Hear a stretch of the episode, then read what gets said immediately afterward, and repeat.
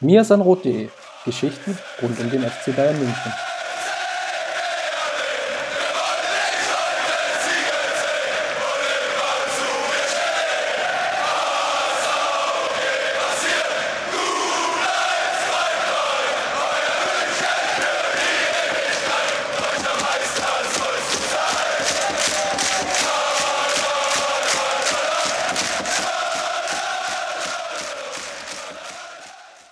Servus und herzlich willkommen zu Mir sind Rot Podcast, Folge 244.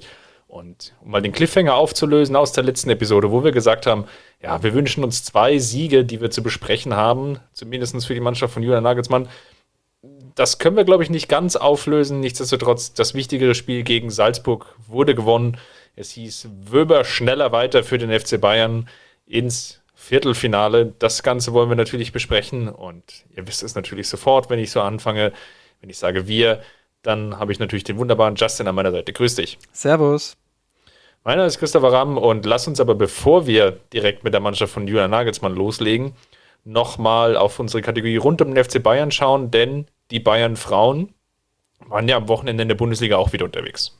Ja, die, die waren ganz erfolgreich. Die waren ganz, ganz passabel unterwegs, sagen wir es mal so. Ähm, Nach, nachdem die erste Halbzeit aber auch etwas rumpelig war.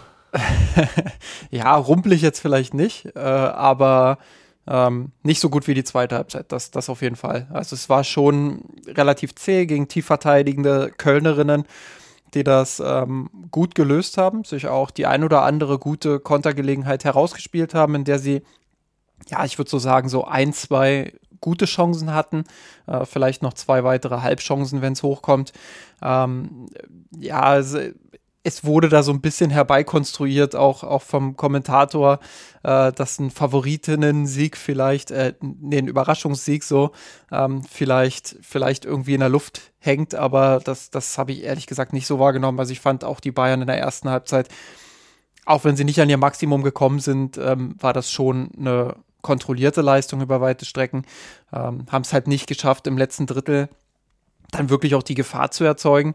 Äh, so ein bisschen auch das, das typische alte Problem, viel Flügelspiel, viele Flanken in den Strafraum, weniger Abnehmerinnen, ähm, so, so fehlende Kreativität auch. Aber dann in der zweiten Halbzeit äh, ging die Post ab, ähm, gar nicht mal zwingend kreativer, also ähm, war dann auch über zwei Bälle von außen stand es dann plötzlich 2-0. Einmal als äh, Lea Schüller völlig frei im Strafraum den Ball kontrollieren kann und dann mit ein bisschen Glück im Tor unterbringt. Äh, Gerade eingewechselt Lea Schüller bekommt die, den Ball von außen von Asei, die ebenfalls eingewechselt wurde.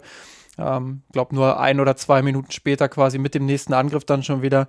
Ähm, ist es dann Sensationstor. Also äh, wenn das Robert Lewandowski erzielt hätte, dann dann äh, wären die Netzwerke bis heute damit voll. Ähm, so so war es halt Vivian Assey, die da mit einem Fallrückzieher wirklich ein klasse Tor macht. Äh, absolut, absolute Weltklasse. Äh, wunderschöner Treffer. Äh, schaut euch das unbedingt nochmal an. Bei YouTube gibt es ja zahlreiche Zusammenfassungen von dem Spiel. Ich äh, glaube, Magenta Sport bietet das da auch äh, direkt an. Also schaut da unbedingt nochmal rein, das 2 zu 0 eine Augenweide, wunderschönes Tor. Ja, und dann ging es so ein bisschen dahin für die Kölnerin. Ähm, dann konnten die Bayern auch ihre Favoritenrolle ähm, ja, voll ausspielen. Köln bekam nicht mehr so wirklich ein Bein vors andere. Ähm, der Trainer der Kölnerinnen hat dann nach dem Spiel so, so analysiert, ich fand das auch ganz treffend, ähm, alles, was außerhalb des eigenen Strafraums war, war eigentlich aus Kölnerinnen-Sicht äh, gut, weil sie haben es äh, gut verteidigt, haben die Bayern aus dem Zentrum ferngehalten, waren, waren griffig in den Zweikämpfen, haben sich immer mal wieder auch den einen oder anderen Konter erspielt, wie ich vorhin gesagt habe. Ähm, ja, das, das hat Bayern nicht so gut gelöst bekommen, aber sobald sie dann eben in den Strafraum reinkamen, ähm, ja, haben sie es geschafft, sich von den Gegenspielerinnen zu lösen und sich dann auch die entscheidenden Chancen herauszuspielen. Ähm, will jetzt nicht jedes einzelne Tor nochmal durchgehen. Am Ende steht ein, ja, ein wichtiger 6 zu 0 Erfolg, würde ich sagen, ähm, der, der nochmal die Tabellenführung zunächst gefestigt hat. Ähm, jetzt am Wochenende steht ein extrem wichtiges Spiel an äh, in Hoffenheim. Ähm, ja, Hoffenheim gerade 2 zu 3 verloren gegen die Frankfurterinnen, gerade noch so auf Platz 3. Ähm, wenn, sie, wenn sie dieses Spiel verlieren und Frankfurt unentschieden spielt oder gewinnt, dann, dann äh, sind die Hoffenheimerinnen erstmal weg vom Platz 3.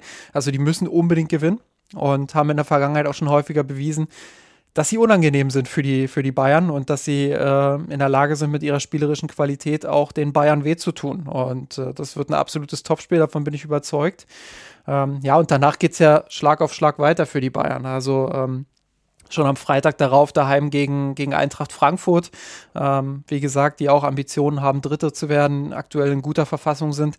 Dann schon das äh, Topspiel in der Champions League gegen Paris. Da gibt es aktuell übrigens auch Tickets für. Ähm, der Ticketverkauf ist, glaube ich, vor, vor einigen Tagen schon gestartet äh, für die Allianz Arena.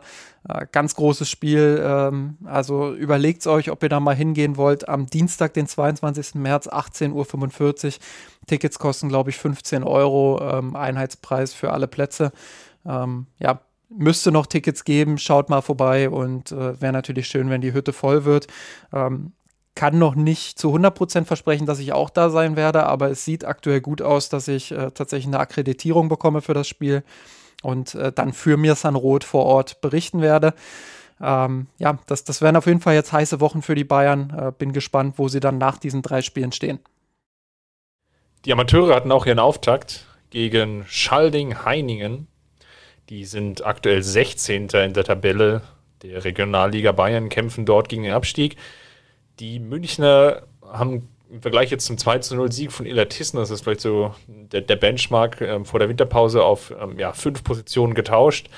War auch ganz spannend, war eigentlich eine nominelle Dreierkette mit Morrison, Feldhahn und Janicek. Ähm, ich glaube, gerade Morrison und Janicek, äh, ja, die werden dem einen oder anderen noch gar nicht so viel sagen. Die sind jetzt noch relativ neu bei den Amateuren. Also Morrison beispielsweise hatte jetzt sein zweites Spiel ja, beide noch 18 Jahre, noch relativ jung. Muss natürlich schauen, wo da die, die Reise hingehen und, und unterstreicht aber auch nochmal, was jetzt eigentlich ansteht. Es gibt jetzt so eine Verjüngung der Amateure, bedingt natürlich durch die vielen Abgänge. Wir hatten ja in den vergangenen Episoden immer mal wieder darüber gesprochen. Und das hat auch dazu geführt, dass jetzt beispielsweise Copado dann der ja, nominelle Stürmer war. Hinzu kamen noch zwei Spieler, die normalerweise im Team von Julian Nagelsmann stehen, die dann aufgeboten wurden von Martin de Michelis, nämlich Malik Thielmann und Vidovic, die ja dann nicht in der Allianz Arena waren, sondern eben bei den Amateuren Spielpraxis gesammelt haben. Da bin ich auch mal gespannt, wie sich das jetzt in den nächsten Wochen entwickelt. Die Personalie äh, Wanner haben wir natürlich hier auch häufig diskutiert in dem Podcast, den man jetzt sicherlich vielleicht hätte erwarten können mit einer Einwechslung beim Champions League-Spiel gegen Salzburg. Kommen wir sicherlich auch gleich noch drauf. Der könnte natürlich dann hier an der einen oder anderen Stelle jetzt auch nochmal Spielpraxis sammeln. Zum Spiel selber München haben lange Zeit mit viel Ballbesitz, haben aber knapp 30, 35 Minuten gebraucht, bis sie so durch Sieb die erste Großchance hatten. Gab es noch durch Vidovic dann gleich im Anschluss danach noch eine, eine zweite Möglichkeit. Das war es aber schon zur ersten Halbzeit. Und dann, ja, mit der ersten, zweiten Szene, dann in der zweiten Halbzeit gelang die Münchner dann durch Copado der Führungs- und ich löse es schon auf, Siegtreffer. Es blieb dann beim 1 zu 0 Sieg. Ja, ich will nicht sagen, ein, ein glanzloser Sieg, vielleicht Kategorie Arbeitssieg. Aber es zeigt schon auch, dass sich die Münchner schon noch deutlich steigern müssen, wenn es jetzt dann nächste Woche oder beziehungsweise am Ende dieser Woche, wenn ihr den Podcast hört, ja, dann gegen Unterhaching schon gehen wird.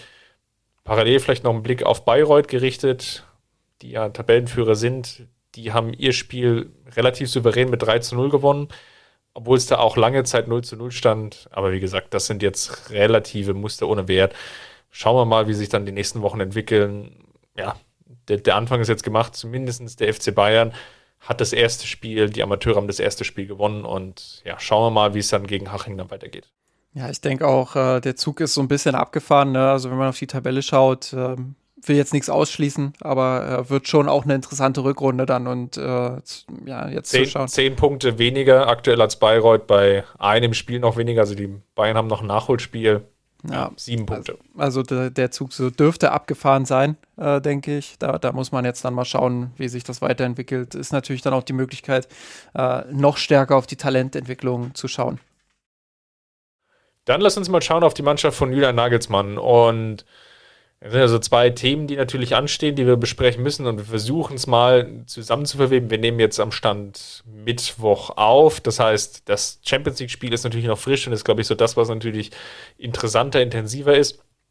Lass uns dennoch vielleicht nochmal zwei Sätze über Leverkusen verlieren. Wir hatten ja im Vorfeld auch so ein bisschen gemutmaßt und hatten ja auch im letzten Podcast eine größere Vorschau drauf. es war ja insofern überraschend, dass Julian Nagelsmann zumindest in der Partie klar an der Viererkette festgehalten hat und Richards dann die Chance gegeben hat. Fand ich zumindest eher überraschend, weil wir ja eigentlich davon ausgegangen sind, naja gut, den gesperrten Hernandez wird er eher mit einer Dreierkette vielleicht ersetzen. Und ja, dann kam es dann doch wieder anders. Ist natürlich relativ spannend im Mittelfeld dann Musiala ähm, anstelle von Sabitzer. Jetzt nicht ganz so überraschend, ähm, aber ja, dass man so die, die, die Stoßrichtung, die wir dort gesehen haben, sagen wir mal, von der Partie selber, wa was nehmen wir mit? Ich glaube, wir beide hatten im, im Nachgang, und da nehme ich jetzt auch nicht so viel vorweg, und, und schon nochmal so heftig auseinandergesetzt, um, vor allem, glaube ich, den Begriff Erwartungshaltung. Was kann ich halt erwarten von so einer Partie? Und ich war auf jeden Fall in dem Lager, was eher mittelschwer enttäuscht war im Sinne von der aktuellen Form, aber auch Ergebniskrise, die es beim FC Bayern gibt. Und jetzt zumindest im Vorfeld der Champions League Partie, da werden wir sicherlich gleich auch nochmal drauf sprechen, ob wir nach wie vor davon reden können oder ich davon rede. Aber was ich schon gesehen habe, ist einen Auftritt, der vielleicht die ersten 20, 30 Minuten gut war, wo es aber auch deutlich wurde, dass sich die Münchner schwer taten, sagen wir mal, so die, die allergrößten Torchancen herauszuspielen. Es gab so einen kontinuierlichen Floh an Halbchancen. Aber beispielsweise Robert Lewandowski in eine gute Abschlusssituation zu bringen, ist es eigentlich sehr, sehr selten gelungen. Der Treffer, den sie erzielt haben, kam auch durch eine eigene Standardsituation. Und ich will nicht sagen aus dem Nichts heraus, aber es gibt immer wieder Ereignisse und das ist auch so ein Muster, was sich so durch diese ganze Saison schon zieht. Nehmen wir auch beispielsweise das Bochum-Spiel jetzt, was jetzt in der, Unlen oder in der jüngeren Vergangenheit liegt. Es gibt Ereignisse wie einfache Gegentore und das Beispiel Leverkusen ist ja das Extremste. Ja. Dir passiert einfach ein individueller Fehler und es kommt zum Eigentor, aber ohne dass da jetzt irgendwie Leverkusen wirklich was herausgespielt hat. Und diese Mannschaft bricht so in sich zusammen, dass du ja eigentlich froh sein musst, dass es zur Halbzeit nicht analog wie gegen Bochum ja dann drei oder sogar vielleicht vier zu eins für Leverkusen steht. Und das ist so das, was ich erschreckend mitnehme. Und der zweite Aspekt, den ich auch aus dieser Partie mitgenommen habe, und dann würde mich gerne interessieren, was, was du über diese Partie denkst, ist natürlich auch, dass sie aus der zweiten Halbzeit, dass es dir einfach nicht gelungen ist, über 45 Minuten wirklich signifikant Torchancen herauszuspielen.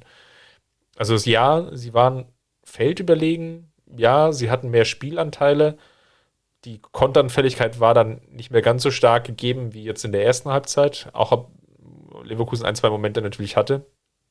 Aber man hat es einfach nicht mehr geschafft, sich wirklich Torchancen zu spielen. Und es wirkte alles so teilweise lieblos, teilweise standen sich auch Spieler auf dem Fuß, Halbfeldflanken, wirklich ideenlos, uninspiriert. Und das sprach dann schon für mich insgesamt dann für eine einzelne Formkrise von einzelnen Spielern, weil sie einfach relativ wenig wissen, was sie mit dem Ball eigentlich anfangen sollen in gewissen Situationen. Und dem Willen will man gar nicht absprechen, aber es wirkte halt alles so, ja, jeder versucht das so ein bisschen für sich zu lösen. Die, die einzelnen Mannschaftsteile sind so ein bisschen auseinandergefallen. Und in der Summe hatte ich jetzt auch gerade im Vorfeld der Salzburg-Partie jetzt nicht das klare Gefühl, ja, der FC Bayern, wenn er jetzt zehnmal gegen Salzburg antritt, dann kommt der neuneinhalb Mal weiter. Sondern ich hatte eher schon das Gefühl, auch natürlich mit dem Hinspiel im Hinterkopf, ja, so sechs von zehn, vielleicht sieben von zehn kommt der FC Bayern weiter, aber es gibt auch durchaus Welten, da kommt Salzburg an dem Abend weiter. Und das waren so diese zwei Lehren, die ich aus dem Leverkusen-Spiel im Vorfeld der Salzburg-Partie mitgenommen habe. Ja, äh, da steckt natürlich schon sehr viel drin. Ähm, ich würde vielleicht mal erstmal mit mit, mit unserem gemeinsamen Nenner anfangen. Ich glaube, das, das ist immer ganz gut, ähm, indem ich nochmal auf die erste halbe Stunde äh, gucke und vielleicht auch auf die Aufstellung. Ähm, ja, es war ein bisschen überraschend, dass er Jamal Musiala gebracht hat, aber ähm, er hat gestern, wir nehmen heute Mittwoch auf, also gestern beim Salzburg-Spiel hat Nagelsmann ja vor der Partie gesagt, ähm, dass Sabitzer angeschlagen war. Ähm, also auch schon vor drei Tagen. Ähm, das hatte ich jetzt aus dem Leverkusen-Spiel noch gar nicht so mitgenommen, äh, gar nicht so gelesen, aber angeblich hat er das auch vor drei Tagen schon gesagt. Ähm, also wird das eine Rolle gespielt haben, dass dann eben Jamal Musiala dort wieder gespielt hat. Ähm, müssen wir, glaube ich, später nochmal im Detail drauf eingehen, wenn wir auch über die Salzburg-Partie sprechen, weil ich finde, dass äh, diese Rolle für, für Musiala nicht optimal ist. Ähm, ab davon, äh, ja, muss man, muss man natürlich äh, schauen, dass, dass Nagelsmann aktuell viel dreht. Also er versucht viel, er versucht viel auch zu verändern, versucht irgendwie ähm, Formationen zu verändern. Er sucht nach einer ersten Elf, die, die eine gute Harmonie, einen guten Vibe miteinander hat. Ähm, und er bleibt irgendwie in diesem Suchmodus. Also ich hatte vor der Salzburg-Partie und vielleicht auch noch danach ähm, eher das Gefühl, dass äh, das vielleicht auch ein gemeinsamer Nenner, weil du gerade auch gesagt hast, die Mannschaftsteile, die so ein bisschen auseinanderfallen, ähm, hab das Gefühl, dass die Mannschaft sich sucht und dass der Trainer auch gerade nach einer, nach einer Konstellation sucht, in der die Mannschaft wirklich auch aufgehen kann. Ähm, die Frage ist natürlich, Inwiefern kann man das jetzt äh, auf taktische Aspekte schieben? Inwiefern kann man das jetzt auf den Trainer abladen? Äh, ich glaube, das ist eine große Debatte, die sich zwangsläufig jetzt, äh, wenn nicht in dieser Podcast-Folge, dann spätestens in den nächsten Wochen auch stellen wird. Ähm, hatte gegen Leverkusen aber schon das Gefühl, ähm, dass die Leistung am Ende nicht gut war, aber auch nicht so schlecht, wie sie teilweise äh, geredet wurde. Ähm, die erste halbe Stunde war, wie gesagt, äh, einwandfrei. Ich finde, sehr druckvoll haben die Bayern da agiert. Das waren vielleicht die besten 30 Minuten äh, in diesem Kalenderjahr bisher. Ähm, mit Abstrichen da, dass sie eben die Tore nicht gemacht haben. Also eigentlich hätten sie da schon 2-3-0 führen können.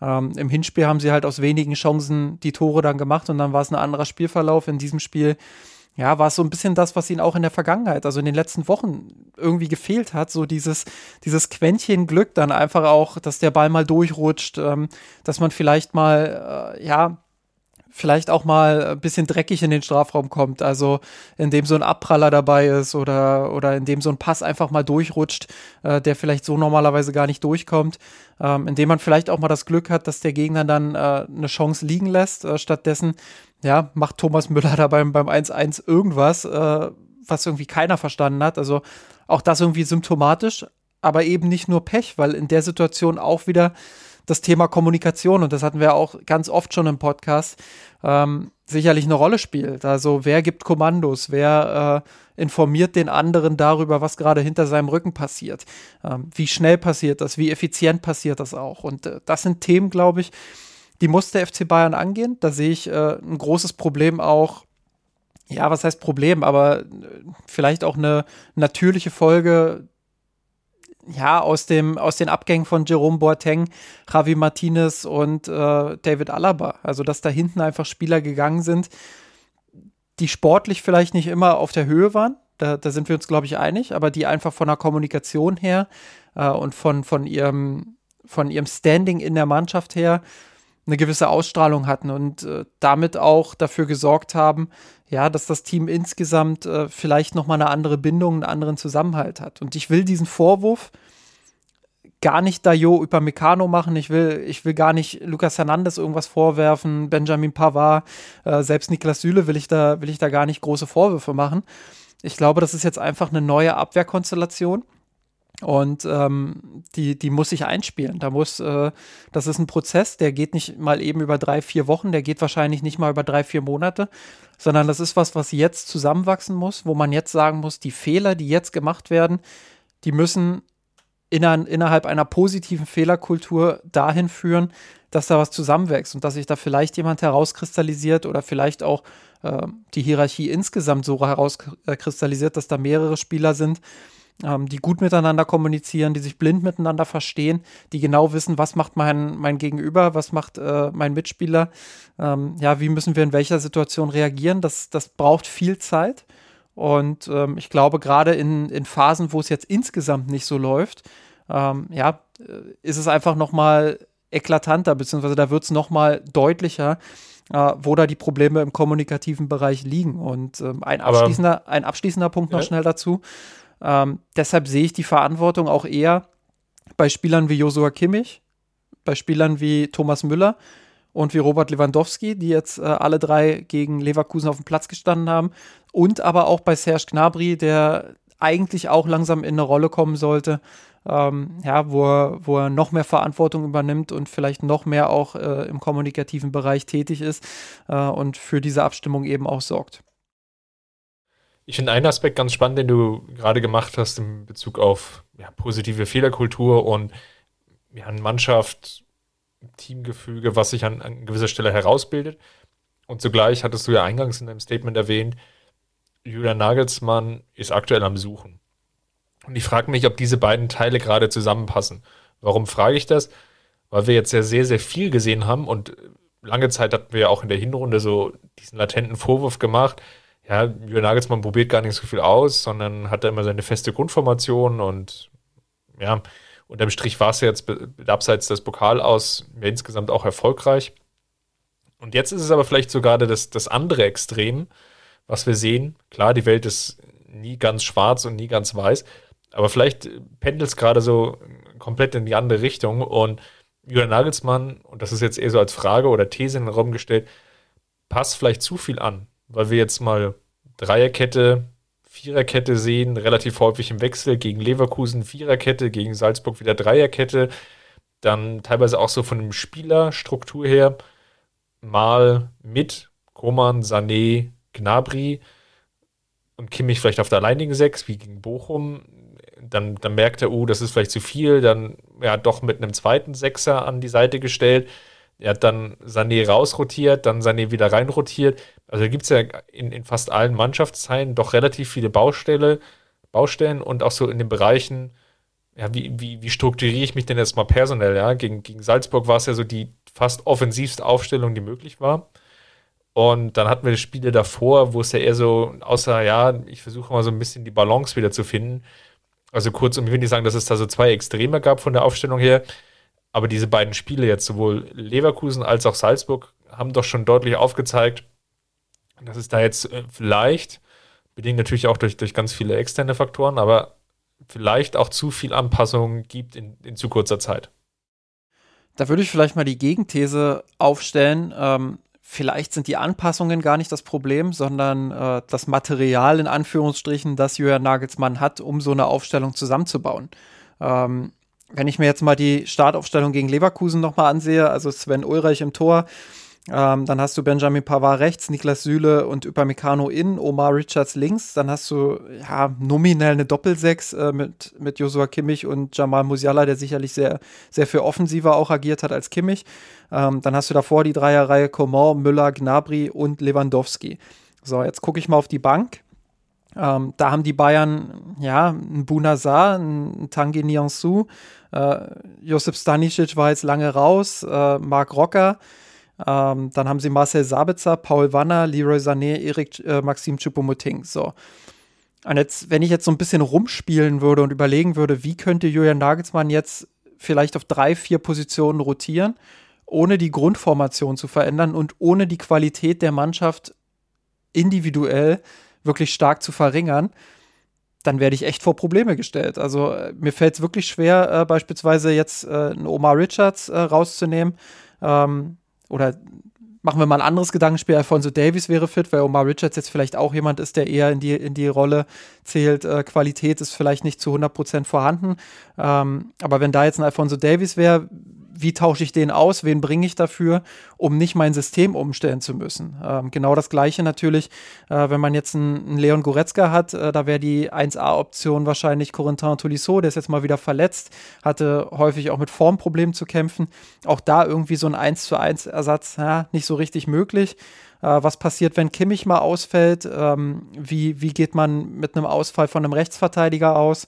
Ähm, da sehe ich einfach ganz viele Positionen wo ich zu dem Schluss komme, hey, es braucht ja eigentlich bloß ein oder zwei Ausfälle beim FC Bayern auf einer in Anführungsstrichen richtigen Position.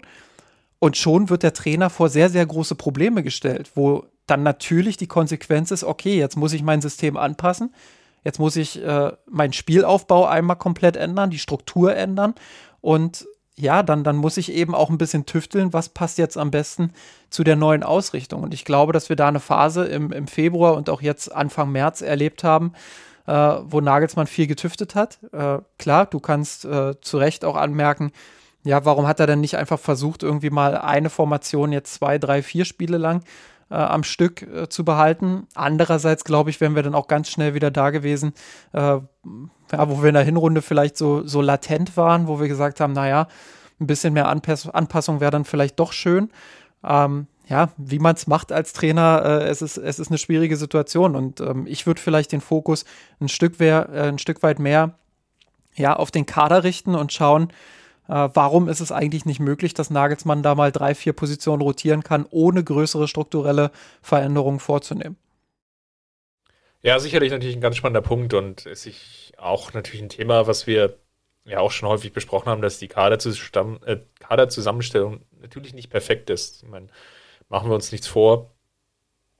Kann man natürlich jetzt wieder das Corona-Argument nach vorne halten. Auf der anderen Seite gibt es natürlich, glaube ich, jetzt einfach Personalien, wo du einfach nicht eins zu eins tauschen kannst, weil es dann ja vom, vom Spielerprofil her doch nicht äquivalent ist. Ja? Ähm, nehmen wir doch mal Mark Rocker als bestes Beispiel, der einfach defensiv ja so sehr versteckt werden muss, dass du dann einfach, wenn du ihn bringst, dann zwei, drei weitere Dinge auch noch anpassen musst, was es natürlich dann immer wieder kompliziert macht, dann ja mit der bestmöglichen Aufstellung vielleicht ins Rennen zu gehen. Aber lass uns mal über das Salzburg-Spiel jetzt sprechen.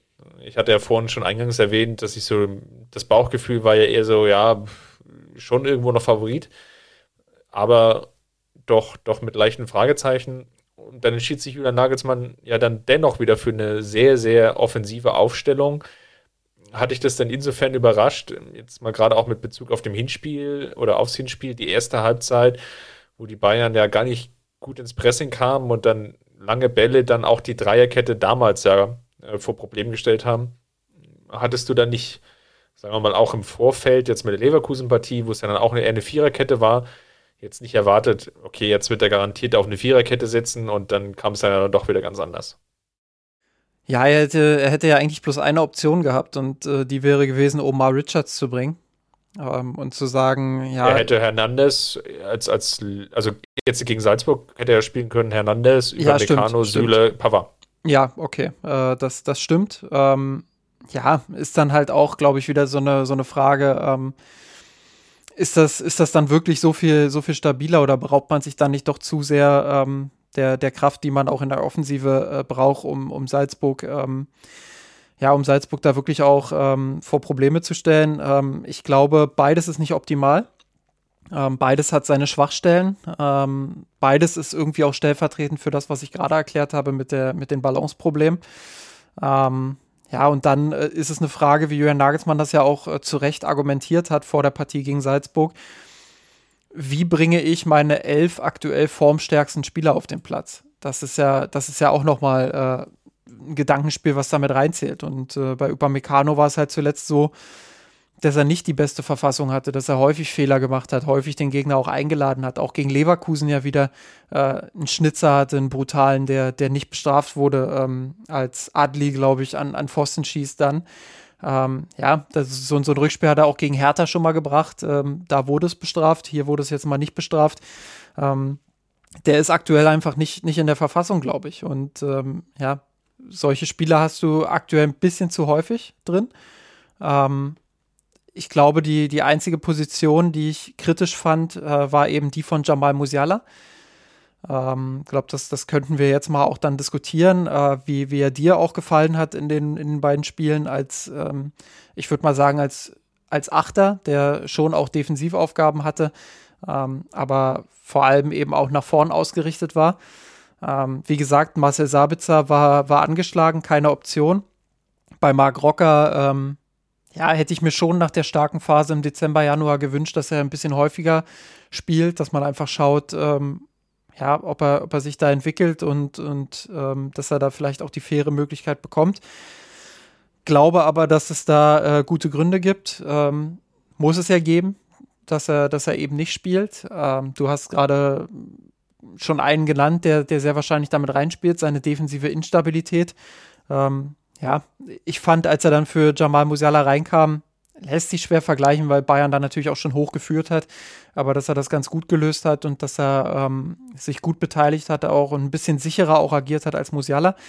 Äh, ich finde, diese Rolle liegt Musiala einfach nicht so. Ähm, hab das Gefühl, dass er da ähm, ja, zu viel, zu viel Verantwortung trägt und ähm, dass er, dass er einfach äh, in seiner jugendlichen Leichtigkeit, sage ich mal, äh, den ein oder anderen Fehler zu viel einstreut. Und ähm, ja, war ja in der Anfangsphase die erste große Chance, resultiert ja ähm, unter anderem in einer Fehlerkette auch, äh, an der er beteiligt war.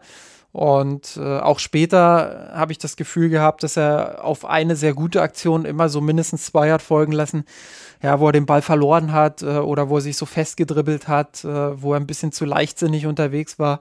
Ähm, Nochmal, das, das ist jetzt kein Riesenvorwurf an ihm. Ich, ich glaube, ähm, das kann er und darf er sich auch erlauben. Stichwort positive Fehlerkultur, sehr junger Spieler. Aber ich, habe das Gefühl, dass jetzt gerade diese, diese Rolle nicht optimal für ihn ist. Und da bin ich eben ganz schnell wieder beim Kader. Weiß ich gar nicht, ob ich das in, in dieser Schärfe auch teilen würde.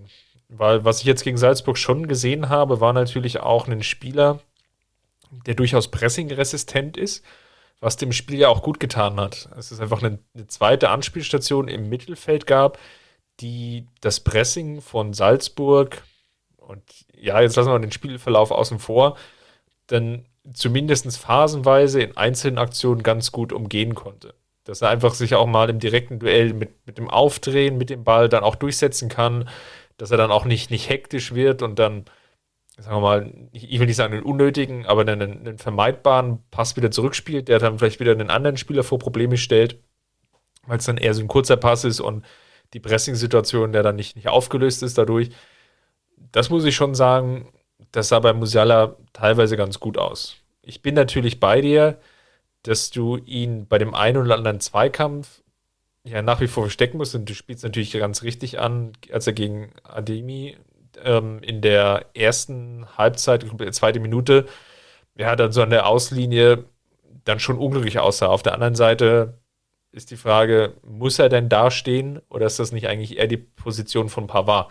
in der perfekten Welt, ja, in dem perfekten Sortierungsverhalten. Dadurch war es natürlich eh Unordnung in der Kette. Und das war dann eher so ein Folgefehler, der sich daraus entwickelte, dann ihn überhaupt in so eine ja, für ihn auch körperlich eher unglückliche Zweikampfsituation zu bringen, formulieren wir es mal so. Ich finde aber, Deswegen, dass, dass er, ja. weil wir gerade auch bei dem Zweikampfverhalten sind, dass er einfach in dieser Rolle zu viele Zweikämpfe führen muss, ganz automatisch. Und äh, er ist halt ein Offensivspieler, er ist offensiv denkend und äh, das merkt man in dieser, in dieser Rolle einfach. Und deshalb hatte ich schon das Gefühl, dass Kimmich sehr, sehr viel Raum im Zentrum auch alleine verteidigen musste, sowohl gegen Leverkusen, ähm, die das ein bisschen stärker genutzt haben für sich, als auch jetzt äh, gegen Salzburg. Ähm, ich spreche Musiala gar nicht die Bemühungen ab. Ich glaube schon, dass er sich da sehr engagiert, sehr, sehr aggressiv auch sein will. Aber er bleibt eben ein Offensivspieler und man merkt, dass er da häufig out of position ist, dass er ähm, ja viele Zweikämpfe auch verliert, weil er ein bisschen ähm, ja, stümperhaft ist zu hart, aber dass er, dass er da einfach zu locker reingeht, äh, zu, zu sehr auch zockt in den Zweikämpfen. Ähm, und das, das ist ein Problem, was die Bayern insbesondere in Umschaltsituationen und auch im Gegenpressing äh, haben und wo ich einfach äh, bei Musiala auch den, den, den größten oder ja, das, das größte Entwicklungspotenzial durchaus noch sehe, dass, dass man da einfach gegen den Ball noch ein bisschen mit ihm arbeitet in den kommenden Jahren äh, und schaut, dass er körperlich vielleicht noch ein bisschen stärker wird, ähm, ohne jetzt seine Leichtigkeit zu verlieren, aber dass er auch äh, in, in, in der Intelligenz, wie er in so einen Zweikampf reingeht, wie er sich stellt und ähm, ja, wie er vielleicht auch den, den Raum als Ganzes versteht, dass er da noch ein bisschen stärker wird, äh, noch ein bisschen intelligenter dann auch agiert und vielleicht den einen oder anderen Zweikampf dann dadurch auch mehr gewinnt. Ähm, das, das ist ein Problem.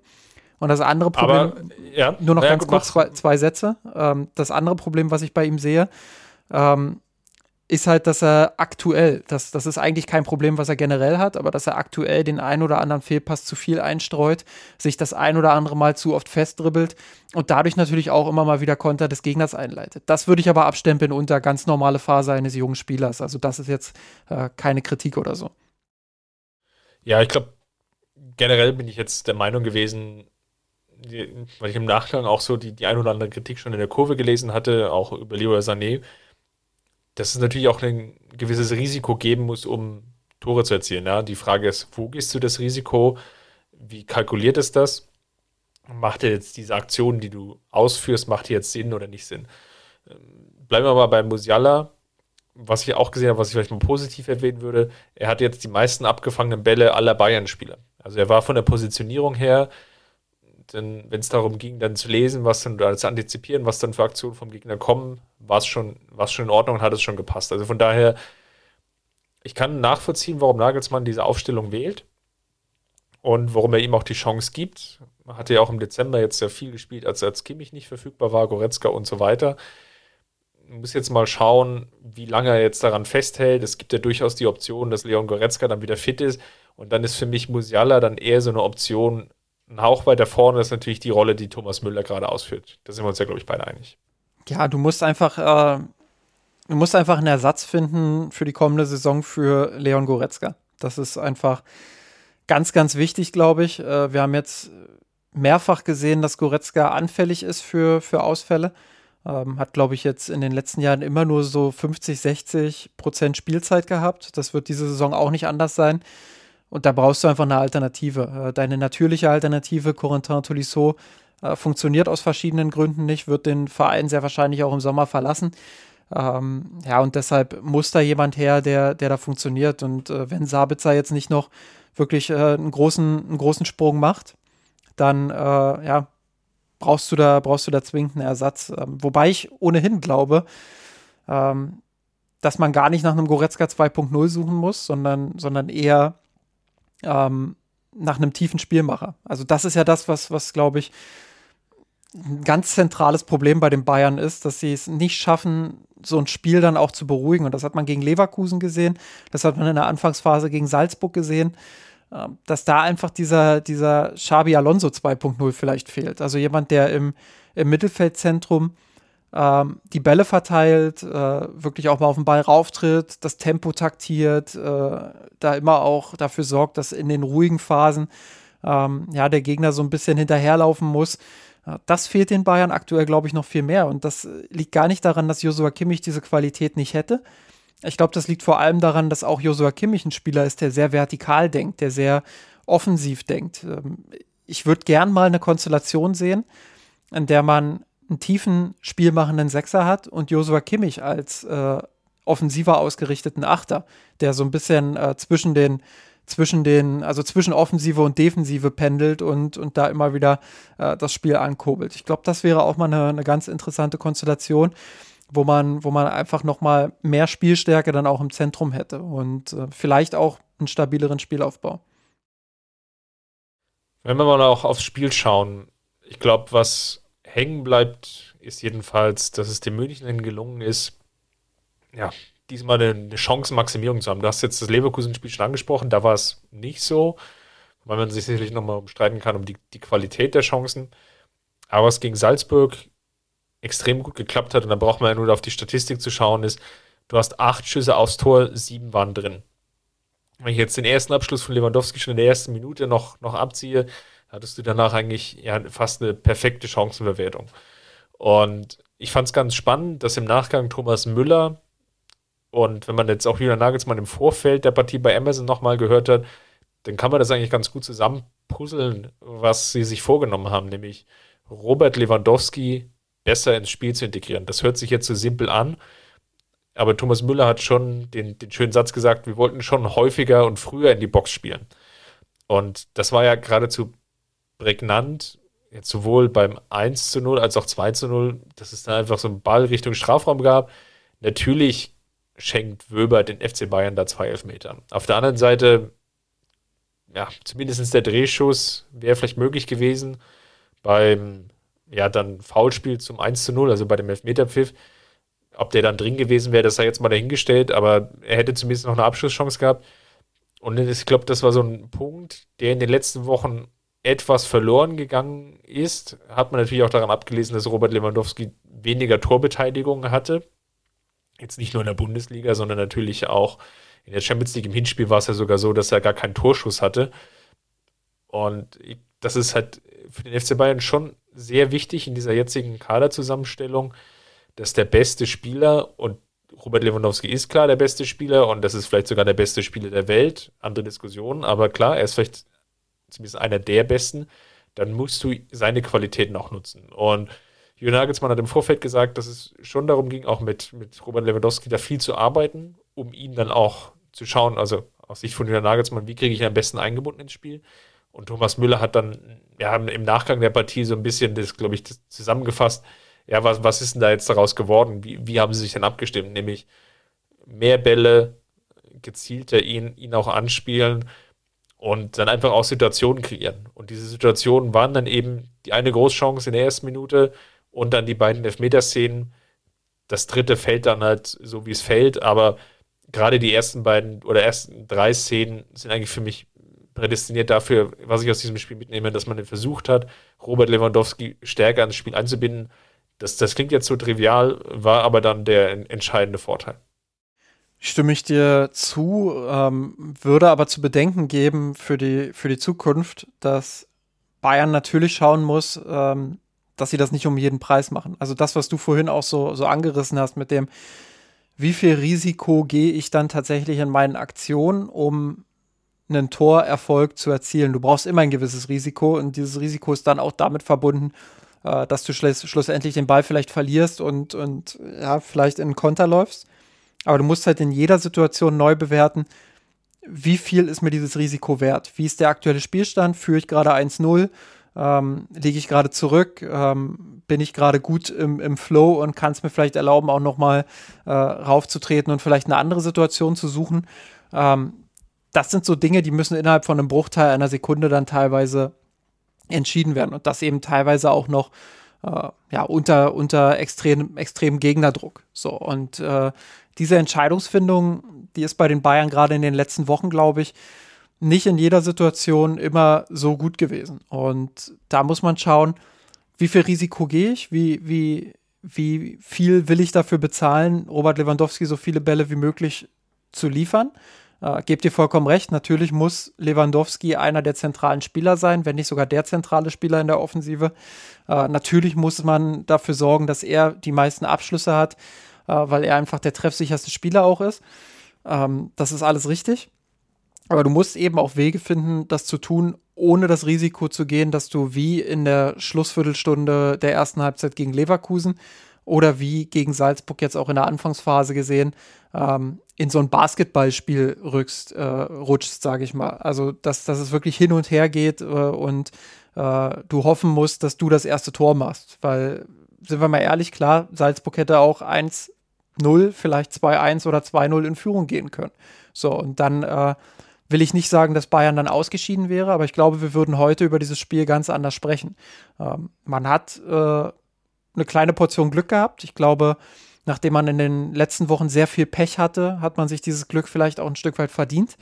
Ähm, aber ja, das, das hat aus meiner Sicht einfach auch nochmal gezeigt, wie wichtig in so einem Spiel dann auch einfach der Spielverlauf ist und wie wichtig es ist, dass gewisse Dinge dann auch für dich zusammenlaufen. Und ähm, ja, Thomas Müller, der ja nach dem Spiel dann gesagt hat, dass das äh, Big Points waren und das ganz, ganz wichtig war auch für, für den Kopf.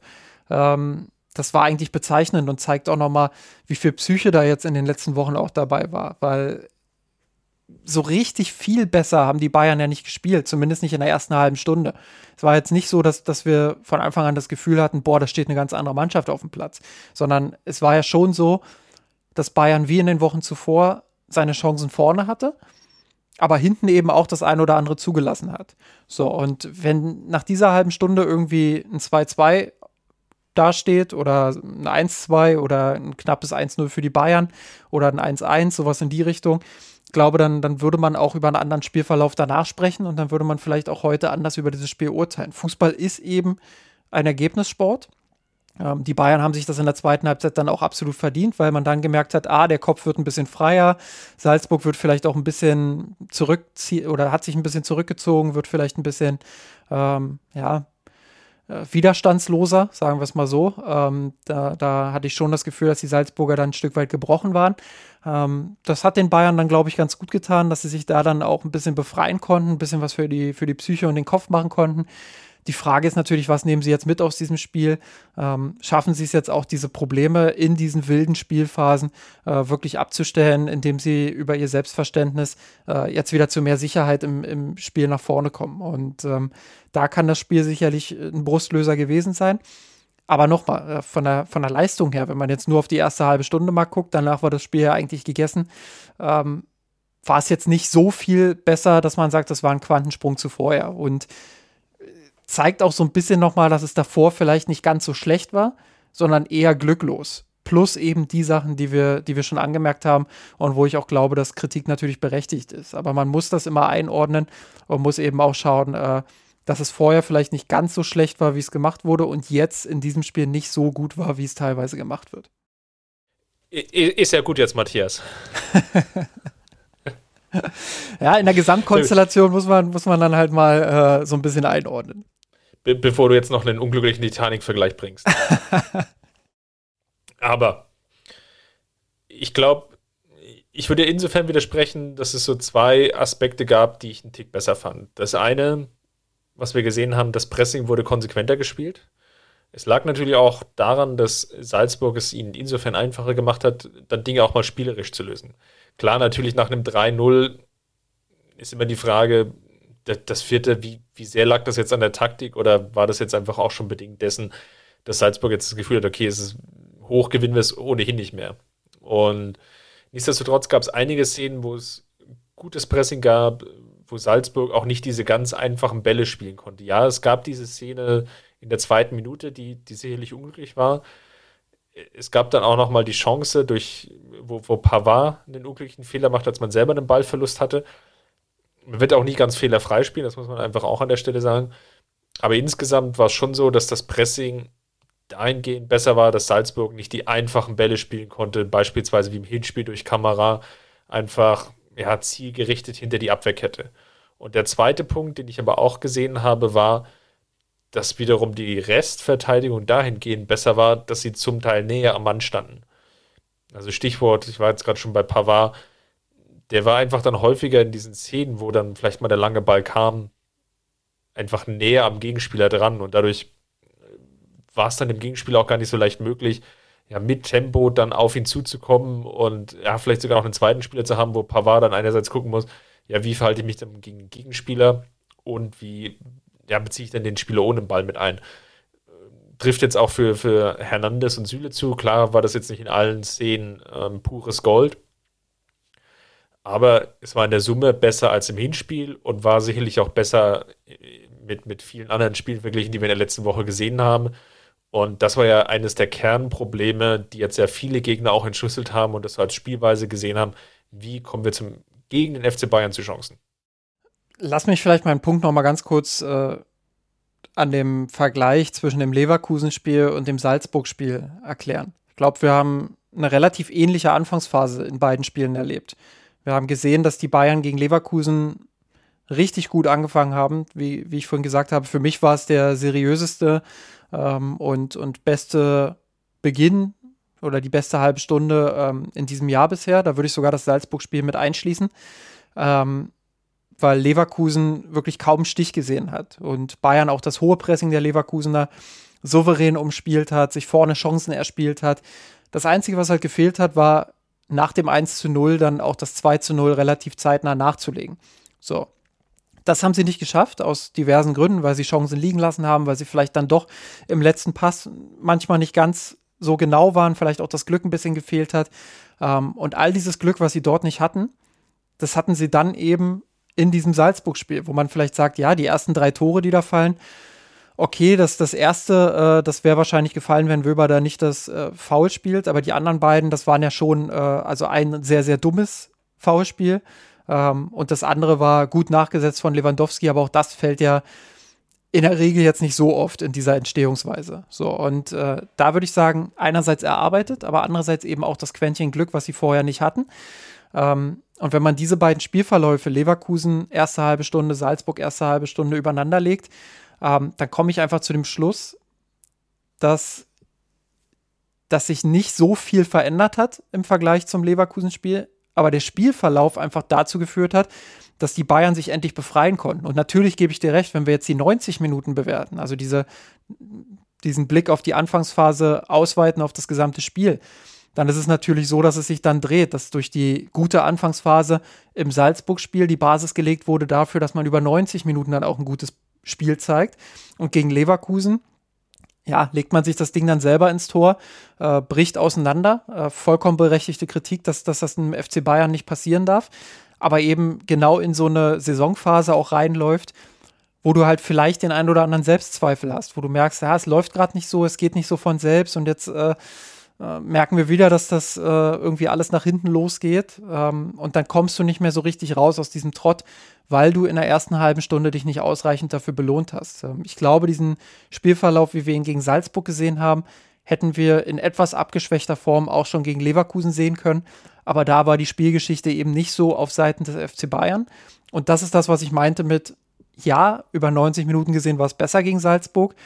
Aber die Probleme, die wir gegen Leverkusen gesehen haben, die wir gegen Frankfurt gesehen haben, die haben wir gegen Salzburg eben teilweise auch gesehen. Und deshalb wäre ich vorsichtig damit, jetzt dieses Spiel ähm, ja, irgendwo über den Klee zu loben. Ähm, ich glaube, ganz wichtig werden jetzt die nächsten Wochen sein, insbesondere auch das Auswärtsspiel bei Hoffenheim am Wochenende, äh, was, was sehr, sehr wichtig sein wird, wo man dann einfach auch bestätigen muss, dass man, dass man jetzt äh, sich im Kopf ein Stück weit freigemacht hat. Ich äh, glaube, was wir bisher auch noch gar nicht erwähnt haben, ist natürlich die Corona-Situation bei Salzburg. Äh, war so ein bisschen damit zu rechnen, dass sie vielleicht nicht von Anfang an auf den Zahnfleisch gehen, aber dass sie, je länger das Spiel dauert, ähm, ja, auch äh, ihre 100 Prozent eben nicht erreichen werden. Und ähm, das ist, glaube ich, als Einordnung wichtig. Nichtsdestotrotz, auch das will ich an der Stelle nochmal betonen, ähm, ist, es, ist es natürlich ein Fortschritt und ist natürlich auch wichtig für die Bayern, dass sie das Spiel so bestritten haben und eben äh, ja auch hoch gewonnen haben. Dann lass uns vielleicht nochmal ein bisschen Ausblick geben. Das Viertelfinale steht jetzt ja an. Wir wissen natürlich noch nicht, wer jetzt ja wirklich als potenzieller Gegner in, in Frage kommt, außer, Achtung, Spoiler-Teil, äh, Liverpool, die sich durchgesetzt haben gegen Inter. Was glaubst du denn, wie weit kann es denn jetzt noch gehen für diesen FC Bayern? Jetzt auch mal, wenn man nochmal schaut, wer da noch so im Topf ist. Ich glaube, man kann so das Cluster aufmachen. Es gibt so zwei potenzielle Gegner, wo man sicherlich ganz gute Chancen hätte. Das ist so der Sieger aus der United Atletico Partie, wer sich dann durchsetzen wird, und dann vielleicht auch aus Ajax gegen Benfica, wobei Ajax ja teilweise auch schon atemberaubenden Fußball gespielt hat diese Saison. In, in Dortmund wird man sich ja schmerzlich daran äh, zurückerinnern, in beiden Partien. Und ich glaube, das sind aber so Gegner, die, die, da ist es noch machbar, aber bei dem Rest erwartest du wirklich Spiele oder siehst du Gegner, wo ich jetzt sagen würde, oder wo du sagen würdest, da ist der FC Bayern ja auf, auf Augenhöhe unterwegs, jetzt auch auf, der, auf Grundlage der gezeigten Leistungen in den, den vergangenen Wochen und Monaten? Das sind dann natürlich auch nochmal andere Spiele. Das muss man, muss man auch ganz klar sagen. Ich glaube, äh, wenn, wenn der FC Bayern gegen PSG spielt ähm, oder gegen Liverpool, dann ist da, dann ist da einfach eine andere Schärfe drin. Dann ist da nochmal äh, eine andere Einstellung auch auf dem Platz. Ähm, ich denke, dass aktuell zwei Clubs in Europa, und ich sage wirklich ganz bewusst aktuell, weil wir auch oft genug erlebt haben, äh, dass die Form im März nicht entscheidend dafür ist, wer am Ende den Titel gewinnt. Ähm, aber aktuell sehe ich halt mit Liverpool und Manchester City zwei Clubs, die ja eine atemberaubende Konstanz an den Tag legen, äh, die extrem guten Fußball spielen, wo ich auch wirklich jedes Spiel oder fast jedes Spiel mir sehr, sehr gerne anschaue, weil das wirklich auch schöner Fußball ist äh, und auch erfolgreicher Fußball. Ähm, ja, die beiden sind für mich aktuell das Maß aller Dinge. Ähm, aber wie gesagt, also ich, ich sehe noch nicht, dass das jetzt die Form im März darüber entscheidet, wer am Ende den Champions League-Titel holt. Und äh, ich glaube schon, dass die Bayern jetzt, äh, wenn sie jetzt die richtigen Schlüsse ziehen und wenn sie jetzt wirklich auch aus diesem 7-1 die die richtige Kraft für die, für die kommenden Wochen ziehen, ähm, dass sie dann auch ganz schnell in eine Verfassung kommen können, wo sie, wo sie auch diese Gegner schlagen können. Und ähm, die Qualität haben sie. Ich glaube schon, dass sie Augenhöhe haben mit, mit Europas Spitze. Ähm, sehe aber auch, dass ja, diese Kommunikationsprobleme, die ich vorhin angesprochen habe, ähm, oder auch die Defensivprobleme, die man, die man hat, die eigentlich in der Offensive schon resultier äh, losgehen und äh, später dann ähm, ja, im, im, Umschaltverhalten in die Defensive äh, weitergehen. Ja, dass das Probleme sind. Ähm, wenn Goretzka und Davies rechtzeitig zurückkehren, äh, vielleicht auch rechtzeitig in eine gewisse äh, Grundverfassung kommen, ähm, dann, dann glaube ich schon, dass man, dass man sehr gute Karten hat, auch sehr weit zu kommen in diesem Wettbewerb. Aber ähm, ja, diese, diese taktischen, ja, weiß nicht, ob es taktische Probleme sind, sicherlich teilweise, aber es sind eben auch ganz, ganz viele andere Dinge, die da mit drin hängen. Ähm, diese Problemchen, die der FC Bayern aktuell mit sich rumschleppt, die könnten letztendlich ähm, dafür sorgen, dass, dass der Weg bis zum Champions League-Titel noch zu lang ist, äh, um dann nicht mindestens ein oder zwei Spiele drin zu haben, äh, die einen dann den Titel eben kosten. Und ähm, ja, auch da wieder Stichwort Erwartungshaltung. Ähm, der FC Bayern hatte jetzt einen kleinen Umbruch im Sommer, neuer Trainer, ähm, einige Führungsspieler weg. Äh, ja, ich, ich denke, äh, dass, dass man da mit der Erwartungshaltung vorsichtig sein sollte. Es kommt immer darauf an, wie man sich präsentiert. Äh, und da, glaube ich, müssen die Bayern sich jetzt in den nächsten Wochen auf jeden Fall steigern. Ja, der Vorteil, du hast es schon angesprochen, ist natürlich die Zeitachse, sprich für den FC Bayern.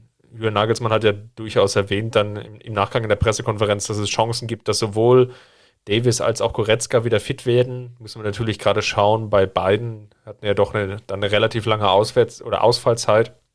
Wie spielfit sind sie dann auch wirklich und wie viel ja, Minuten in Anführungsstrichen haben sie schon in den Beinen? Das ist ja dann auch gerade, dass dann manchmal es ja dann doch länger dauert, bis sie dann auch wieder ihr, ihr, Grundniveau, ihre Grundform erreichen, gerade bei, bei beiden eigentlich, ja, weil sowohl Goretzka, der ja lange Zeit nur ganz, ganz wenig Lauftraining machen konnte, als auch bei Davis, der ja nahezu ein Sportverbot auferlegt bekommen hat, da hast du natürlich einen gewissen Substanzverlust und da ist natürlich die Frage, wie schnell können dir dann die Spieler dann auch wieder weiterhelfen, wenn sie zwar normal oder nominell auf dem Papier wieder zur Verfügung stehen, aber eben dann doch noch vielleicht eine gewisse Zeit brauchen, bis sie spielfit sind. Und vielleicht nochmal so auf diesen Favoritenkreis geschaut. Ich glaube, ich bin bei dir, dass du sagst, es gibt so zwei Mannschaften, die natürlich herausstechen. Das ist City und das ist Liverpool. So, und dahinter würde ich dann schon so ein Cluster sehen mit dem jetzt Sieger, weil wir jetzt im Vorfeld der Partie aufnehmen, aus Madrid und ähm, Paris Saint-Germain, PSG. Vielleicht auch noch jetzt Juve, Chelsea. Das wäre dann noch so, so, so ein Dunstkreis, wo aber alle Mannschaften dann, die ich jetzt angesprochen hatte, so, so einzelne Baustellen und Probleme hatten. Juve natürlich jetzt zuletzt äh, sehr, sehr gut in Form, auch nochmal bedingt durch die Wintertransfers. Chelsea ja klar durch die Roman Abramovic-Geschichte und ja auch so ein gewisses Auf und Ab, auch viele Verletzungen, immer mal wieder Ausfälle, dann nicht ganz so konstant wie natürlich jetzt Liverpool und, und City. Und ja, dann hast du wirklich dann noch so, ja, Ajax, Atletico. Also es gibt so ein paar Mannschaften, wo ich jetzt sagen würde, da kann sich der FC Bayern schon als Favorit sehen. Ich glaube aber nicht, dass man sich in diesen Dunstkreis Liverpool City bewegt. Und ja, aber mal schauen, wie dann die, die Auslosung verläuft. Im Idealfall nehmen die beiden sich ja selber raus und der FC Bayern, dem ist das Losglück an der Stelle vielleicht etwas hold und sie bekommen an und Abführungsstrichen dann eher eine, eine machbare Aufgabe. Ich glaube, äh, also nochmal, ich, ich denke, dass Bayern sich da 0,0 verstecken muss. Äh, das vielleicht auch nochmal, äh, um, das, um das zu betonen. Ähm, City, Liverpool mal außen vor, das sind wirklich die beiden Top-Teams aktuell, aber ich glaube, dahinter ist Bayern gegen jedes Team äh, Favorit aktuell. Das, das sage ich auch mit vollem, äh, mit vollem, mit voller Überzeugung einfach, ähm, weil, weil ich finde, dass sowohl PSG als auch Real Madrid ähm, ja aktuell kein, kein, kein Anlass dazu geben, sie irgendwie zu fürchten. Ähm, das, das war, also klar, sie haben die individuelle Klasse und äh, ich glaube, man hat letzte Saison auch ganz gut gesehen, äh, dass das PSG ähm, ja in der Lage ist, die Bayern dann, dann auch äh, eiskalt auszukontern und mit ihrer Qualität dann einfach mit einem Mbappé, mit einem Neymar etc. Äh, Bayern dann auch richtig weh zu tun. Aber ich glaube, man hat auch in beiden Spielen gesehen, dass Bayern, äh, ja, dass Bayern die bessere Balance im Team einfach auch hat und äh, PSG große Probleme auch hat, dahingehend ähm, mit, ihren, mit ihren drei ja, zweieinhalb äh, Offensivspielern da ähm, ins Pressing zu gehen. Und ähm, das, das ist, glaube ich, was, was den Bayern entgegenkommt, dass sie da niemand, dass sie da keinen großen Druck auf ihren eigenen Spielaufbau fürchten müssen. Ähm, und deshalb glaube ich schon, dass sie, dass sie da gute Karten hätten. Real Madrid äh, genauso, also sehr, sehr wechselhafte Leistungen. Ähm, ich glaube, wenn, wir jetzt mal aus unserer Perspektive, wie wir den FC Bayern die ganze Saison über kritisch begleiten, ähm, wie schnell wir auch immer, immer da, dabei sind, gewisse äh, Missstände auszusprechen und vielleicht auch die ein oder andere Sorge für den weiteren Saisonverlauf auszusprechen, ähm, dann will ich nicht wissen, wie wir über Real Madrid sprechen würden, wenn wir ein Madrid-Podcast wären. Also das, äh, da gäbe es sicherlich auch sehr, sehr viel Anlass zur Kritik. So, und ähm, das sind vielleicht die, die dann hinter Bayern noch auf der Stufe kommen. Äh, vielleicht auf einer Stufe, weil sie individuelle Qualität haben. Da würde ich vielleicht noch mit mir reden lassen. Aber alle anderen Teams, also Juve habe ich mir jetzt ein paar Mal angesehen, die haben jetzt bessere Ergebnisse, aber ähm, ja, das ist von der Spielanlage auch nicht wirklich überzeugend. Äh, Chelsea hast du angesprochen, dass ähm, da ist auch viel, viel Holper-Fußball aktuell dabei, aus diversen Gründen, äh, Ausfälle, die Abramovic-Geschichte, klar. Ähm, also ich sehe da jetzt keine Mannschaft, vor der sich Bayern wirklich fürchten müsste. Äh, ich bin eigentlich sogar guter Dinge, dass man, dass man gute Karten hat, ins Halbfinale einzuziehen, je nach Los. Ähm, und, und vielleicht sogar äh, ins Finale einzuziehen. Ähm, aber das ist alles Zukunftsmusik. Ich, ich glaube, Bayern hat eine gewisse Grundqualität und sollte sich da vor keinem verstecken. Dann zum Abschluss des Podcasts lasse ich dich nicht gehen, ohne dass du uns jetzt nochmal mitteilst. Wer war denn dein Frühlingsanfang und dein Herbstanfang der Woche? Mein Frühlingsanfang äh, war Viviane Assei von den Bayern Frauen. Ich habe es vorhin schon mal so ein bisschen angekündigt. Äh, kam in der Pause ähm, beim Stand von 0 zu 0 rein, macht dann direkt den Assist für Lea Schüller und dann dieses sensationelle Fallrückzieher-Tor. Ähm, habe mich auch ganz bewusst für AC schon vor der Sendung entschieden, ähm, weil wir ja noch eine Frage offen hatten aus der Mirsan Rot-Kurve, äh, wo es so ein bisschen um die Transferpolitik der Frauen auch ging. Ähm, ja, wo, wo äh, gefragt wurde, wie es denn jetzt aussieht, ob wir eine Transferoffensive erwarten. Ich glaube, AC hat jetzt nochmal gezeigt, dass sie brutale Qualität hat, dass sie technisch sehr stark ist, sehr schnell ist, sehr torgefährlich ist. Ähm, ja, ihr Vertrag läuft jetzt im Sommer aus. Bin gespannt, ob der verlängert wird. Äh, sie kam ja erst 2020 aus, aus Bordeaux. Ähm, ja, ich würde es gut finden, wenn die Bayern noch weiter mit ihr verlängern würden. Sie haben natürlich viele Offensivspielerinnen, ähm, aber Assei bringt immer noch mal eine neue Komponente mit ins Spiel, immer auch Torgefahr. Äh, ist für mich der Frühlingsanfang der Woche. Ähm, Ob es jetzt eine Transferoffensive der Bayern gibt, um die Frage vielleicht auch dann noch so mit zu verwursten. Ähm, das weiß ich nicht. Ich glaube nicht, dass es jetzt einen ganz großen Umbruch geben wird, aber ein paar Verträge laufen natürlich aus. Ähm, und ähm, ja, Hegering hat auch schon gesagt, dass sie geht. Also ich erwarte mindestens eine Defensivspielerin. Äh, und in der Offensive muss man mal schauen, ob, ob äh, Behrenstein und Assé jetzt noch verlängern äh, oder ob man da auch für Ersatz sorgen muss. Äh, aber ich erwarte jetzt keinen großen Umbruch. Also ich glaube, die Bayern-Frauen sind auch gut beraten, äh, ihren Kader so zusammenzuhalten im, im Großen und Ganzen, wie er aktuell ist, weil man hat in der Vergangenheit auch die Erfahrung gemacht, wenn man zu viel umbaut, ja, dass der Abstand dann zu Wolfsburg zumindest kurzfristig immer wieder dann auch angewachsen ist und der Anspruch sollte schon sein, jetzt auch die Schlüsselspielerin äh, bei sich zu halten und sukzessive den Kader noch weiter zu verstärken. Ich gehe mal mit Manuel Neuer ganz einfach, weil es gegen Salzburg schon zu sehen war, was es nochmal so für einen Unterschied macht. Also gar kein Vorwurf jetzt an, an, an Sven Ulreich jetzt für die gezeigte Leistung in, in der Abwesenheit von Manuel Neuer. Aber es ist schon nochmal ein Unterschied, wenn ja, er einfach mit seiner Erfahrung und Ausstrahlung auf der Linie steht. Das ist einfach nochmal ein gewisses anderes Niveau und hat natürlich auch mitgeholfen gegen Salzburg, ja, dass dann lange Zeit es dann keinen Gegentreffer gab. Prädest oder prädestiniert dafür war vor allem die Szene in der, glaube 15, 16 Minuten rum beim ja, fast 1 zu 1 Duell gegen Seiwald, als dann eigentlich erst in der Wiederholung ersichtlich wird, wie er dann mit seiner Hand noch nach oben schnellt und dann den Ball über die Latte lenkt. Das wird sicherlich auch eine Qualität sein, die der FC Bayern, wie sagt Kalle Rummenigge immer so schön, dann auch gut zu Gesicht stehen wird. Und das war so mein Frühlingsanfang der Woche. Gut, äh, das andere war der Herbst. Ja. Dann sind wir mal beim Krisenherbst. Äh, und das leitet wunderbar zu dem Namen über, den ich auf meinem Zettel zu stehen habe nämlich Sven Ulreich. Äh, gar nicht, weil er, weil er schlechte Leistung gebracht hat. Ich finde, er hat, äh, er hat das sehr gut gemacht in den letzten Wochen ähm, und hat keinen groben Fehler oder sowas drin gehabt. Äh, wirklich sehr solide Manuel Neuer vertreten. Ähm, und ich finde, das kommt so ein bisschen zu kurz, weil die Bayern einfach, ja, äh, keine gute Phase hatten, weil die Probleme in anderen Bereichen lagen als bei ihm. Uh, und das ist echt bitter für ihn, weil er sich dieses, dieses Lob auch einfach verdient hätte dafür, dass er jetzt in den letzten Wochen uh, ein sehr, sehr solider Ersatz für Manuel Neuer war. Und ähm, ja, die Ergebnisse haben ihm das so ein bisschen kaputt gemacht. Jetzt kommt Manuel Neuer zurück ähm, und ich würde jetzt nicht sagen, dass er der Unterschiedsspieler war dafür, dass die Bayern 7-1 gewonnen haben. Also, ähm, aber er war ja gleich der Frühling der Woche. Ja, klar. Aber den, den lasse ich dir auch, Chris. Aber ich sehe ihn jetzt nicht als, als den Schlüsselspieler dafür, dass die Bayern so hoch gewonnen haben. Und äh, trotzdem assoziiert man das ja dann so ein bisschen und äh, das ist bitter für Sven Ulreich, weil ich schon finde, dass er ähm, ja eine gute, eine gute Form einfach gezeigt hat jetzt in den letzten Wochen und an seinem persönlichen oder nah an seinem persönlichen Maximum agiert hat. Äh, und das tut mir ein bisschen leid für ihn, äh, aber das ist auch der Job, den er sich ausgesucht hat. Äh, insofern begrenztes, aber vorhandenes Mitleid. Ich kämpfe so ein bisschen mit Serge Gnabry in den letzten Wochen. Einfach weil da so viele Aktionen dabei sind, die nicht so hundertprozentig zielführend sind. Ja, er hat jetzt gegen Salzburg getroffen, muss aber auch dazu sagen, sein Abschluss, glaube ich, Köhn hätte den auch an guten Tagen halten können. Dann, dann wäre er, ja, ich will nicht sagen, abermals ohne Treffer geblieben.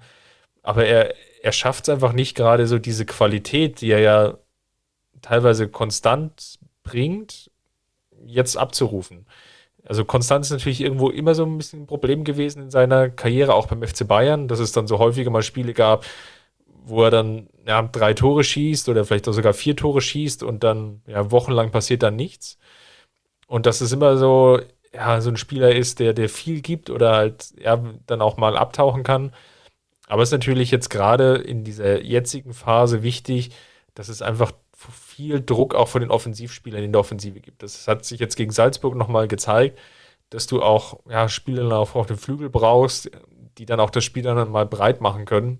Und ja, dann war es mir in den letzten Wochen dann insgesamt zu wenig. Deswegen würde ich jetzt mal Serge Gnabry an dieser Stelle nennen.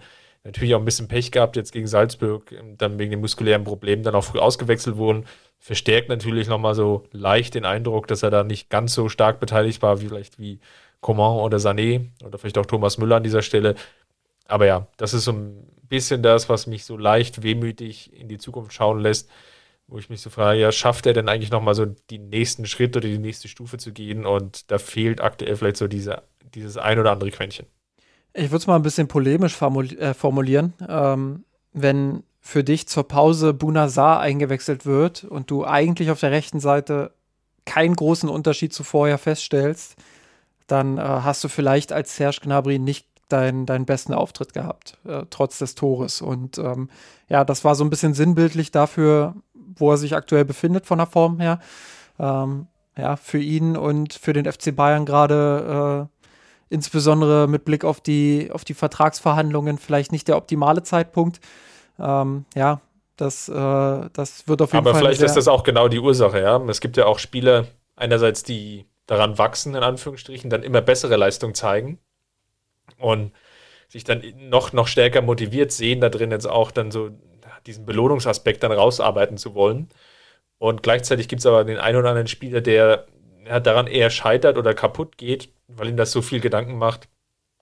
Ja, habe ich noch irgendwelche anderen Angebote auf dem Tisch liegen? Gibt es da nochmal andere Optionen? Wie, wie bewerten mich andere?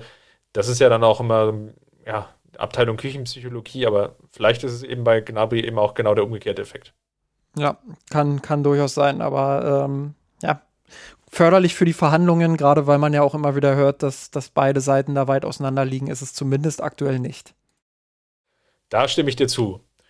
Wenn ihr uns auch zustimmt, dann schaut doch gerne bei der Kurve.mirsanrot.de vorbei und hinterlasst uns dann gerne den Kommentar zu der, der aktuellen Ausgabe oder natürlich auch zu den sonstigen Themen. Aber nur, wenn ihr uns zustimmt. Nur, wenn ihr uns zustimmt, ja. Ne Negativität oder Kritik will ich ja nicht schon wieder lesen. Nein, ihr könnt uns natürlich da auch kritisch eure Meinung sagen. Das ähm, will ich hier gar nicht, gar nicht in Abrede stellen. Ansonsten, ja, falls ihr es noch nicht getan habt, hinterlasst uns doch gerne ein Abo in dem jeweiligen Podcatcher, in dem ihr uns hört. Dann bekommt ihr im Zweifelsfall eine Push-Notifikation, beziehungsweise euer Podcatcher sorgt dafür, ja, dass ihr informiert seid, ah, es gibt wieder eine neue Ausgabe. Gerade jetzt, wo es natürlich jetzt bedingt durch die Champions League, also leicht Unregelmäßigkeiten gab, wann wir aufgenommen haben, kann das natürlich ganz, ganz hilfreich für euch sein. Ja, falls es euch sogar so gut gefallen hat, dass ihr nicht nur uns positiv zustimmen wollt und das Internet damit vollschreiben wollt, sondern auch ja, uns finanziell unterstützen wollt, dann schaut einfach bei patreon.com slash misanrot vorbei, beziehungsweise klickt auf den entsprechenden Banner auf der Misanrot-Webseite. Ja, und ansonsten lesen wir uns natürlich dann wieder in den Social Media Kanälen, natürlich unter misanrot.de. Dort bekommt ihr auch die regelmäßigen Updates, sowohl auf Twitter als auch dann bei Facebook. So, genug der, der Hausmitteilung. Justin, vielen Dank. Das war wieder fast XXL-Format. Aber ich glaube, das war es uns auch jetzt wert. Champions League, ja, immer wieder besonderes Augenmerk beim FC Bayern. Und Wir liefern zu den großen Spielen. Wenn sich so ausgeht wie gegen Salzburg, dann, dann kann man auch mal fünf Minuten länger machen. so ist es. Gut, dann hören wir uns dann nächste Woche. Bleibt vor allem gesund und bis dahin macht's gut. Servus. Servus. Unserer Weltpläne. Wir haben den Kampf gewonnen, den Thron erkommen, der Haien hat's gemacht. Ich hab geträumt von dir, von unserer Weltpläne. Wir haben den Kampf gewonnen, den Thron erkommen, der Haien hat's gemacht. Ich hab geträumt von dir unserem Leben Wir haben den Kampf gewonnen, den Tod erklommen, der Eier.